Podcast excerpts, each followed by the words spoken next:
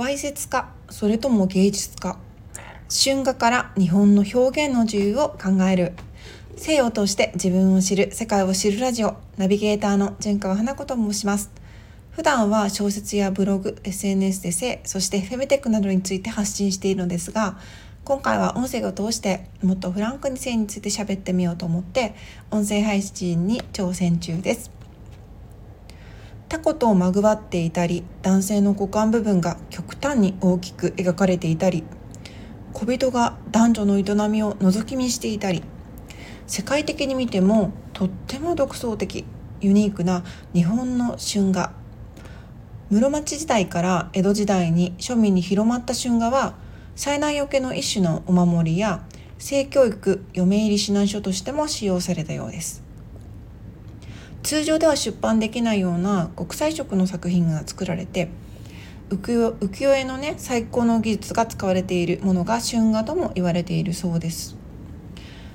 なんですけどもこちらねあの幕府による取り締まりの対策として作者絵師版元をわからないように作品に印号という形でね指名されたそうなんです。有名な絵師のほとんどがこちらのこういったね春画を手掛けていて狩野派土佐派の絵師たちまでもが描いていたそうなんです。例えばなんですけども葛飾北斎あの富岳百景で有名なね富士山とか波がダッパーンってなる錦絵があの有名ですよね。で彼の葛飾北斎の隠語がすごくこう面白いとなんてねあの鉄棒ぬらぬらまたは、えーと、紫色の首が太いガンっていう鳥のようにねいかましい男性のシンボルの意味を持つ四式眼光っていう隠語を使用していたんだとか。すごいですよね。鉄棒ぬらぬらってなんかすごいですね。なかなかインパクトが、うん、他にもね宇田川国吉宇田川国貞勝川春章柳川重信。歌川広重などなどね有名な絵師たちもインクを使ってこの春画を描いていたそうなんです性教育のためか性文化の追求かはたまた思想宗教的意味合いがあったのか目的がよく分かっておらずどういう人たちに需要があってなぜ高い技術が要求されたのか今後の研究課題とも言えるそうです。でですねこの春画2013年にイギリスの大英博物館で日本の春画を特集する展覧会春画 Sex Pleasure in Japanese Art っていうものが開催されて大きな成功を収めたそうなんですよね。であのこちらがね成功を収めたっていうことでこの巡回展を春画が生まれました母国である日本でも開催しようっていう機運がね高まって日本を代表する美術研究家や歴史研究家が実行委員に名を連ねたそうなんです。しかしいざ全国の博物館に開催の打診をしたものの手を挙げるところはなかったそうなんですよ。公立私立合わせて20もの博物館に開催を断られてしまったっていうね。そんな紆余曲折を経て2015年に細川森弘元首相が理事長を務める衛星文庫にて春画展が開催されました。こちらは3ヶ月でなんと21万人も動員する大成功を収めたそうなんです。この顛末を追いかけたのがドキュメンタリー映画「春画と日本人」この春画と日本人の映画監督であるね大垣監督はあの表現の自由を守る立場であり続けるためには見えない何かに怯えないようにしたいというふうに語っておられました。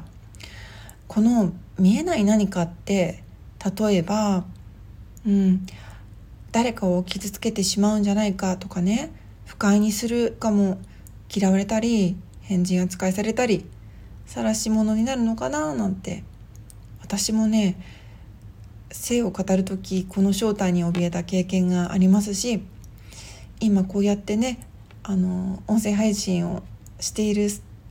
ますけどもあの全く恐れていないと言ったら嘘になります。でもこの見えない恐れのせいで自分が思っていること感じていることを無視し続け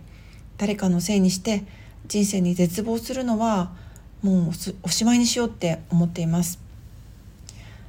黙っていたら誰かにとっての都合のいいエロというオブラートで私のせいもあなたのせいも隠されてしまうから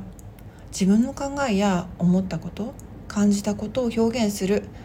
まあ大切な誰かに特にね伝えることってとっても大切だと思うんですよ。これはまあ性に限らず全てのことに言えることだと思うんだけど私は自分を表現することこそ生きることだと思っている人間です。そして春画の日本人の映画監督大垣さんもこうおっしゃっています。非常に勇気のある決断でリスクに負けない勇気を持つことが結果としてこの国の表現の自由を広げることにつながるのではないか。そして日本で表現の自由の意識を生んでいる元凶は日本人はみんなで同じ方向を向いているのが好きで変化を好まない体質なんだと思いますとも語っていらしいました。いわゆる同調圧力ってやつなのかな？私もつい先日あのー、書いた記事がね18金になってへこんでいたところなのでこの言葉はね胸に刺さると同時に自分にも当てはまるかもしれないななんて思いました。わいせつとは芸術とは表現の自由って何なんでしょうか。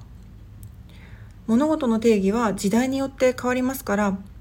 今は18禁とされていることが数年後芸術とみなされたり正義とされることもあるはず。でもねあの誰が何と言おうとどの時代であってもねそれを決めるのは私たち一人一人の選択にかかっている。発信者側としてはそういう意味じゃなくても受け取り側がそう思ったらそうなってしまうってことを頭に入れつつ今の常識や正解の意味を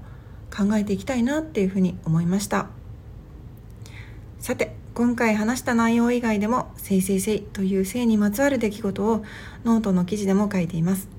私としては真面目に面白おかしく書いた記事の数々なのですがまあよく18禁になるこの18禁の記事ってあの記事開いた時に「18禁ですが見ますか?」みたいな「よろしいですか?」みたいに ポップアップされちゃうんですよね。で私自身この18金ですがみたいな記事を見た時に「え何？足音つくわけ?」みたいな「なんか履歴残っちゃうの?」とか「もしかして誰かに私がエロいことバレるの?」とか なんかあのビクビクしちゃう人間なんですよ。ねあの自分の記事がだまあこういう人間なんでまさかね自分の記事が18金扱いされるなんてあのまあされちゃうんですけど それはそれはね驚いたですよね。私としては私としてはなんですよ。あの仕事や恋愛や人間関係を通して日常に出くわす性のことについて書いているだけのつもりだったのでいわゆるアダルトコンテンツではないんじゃないかなっていうふうに思っています。うん、まあでもね受け取り側がそう思ったらそうなるわけでねこれは本当にどうしようもないことなんだなって仕方ないなって思うんですけど何がこの国で18禁とされているのか気になる方は是非私の記事を読んでみてください。そしてそして「ヒーリングとエヴァお相手はポルの依存症」という自分探しコメディ小説が絶賛 Amazon の電子書籍 Kindle にて発売中です。こちらも好評いただきとっても嬉しいです。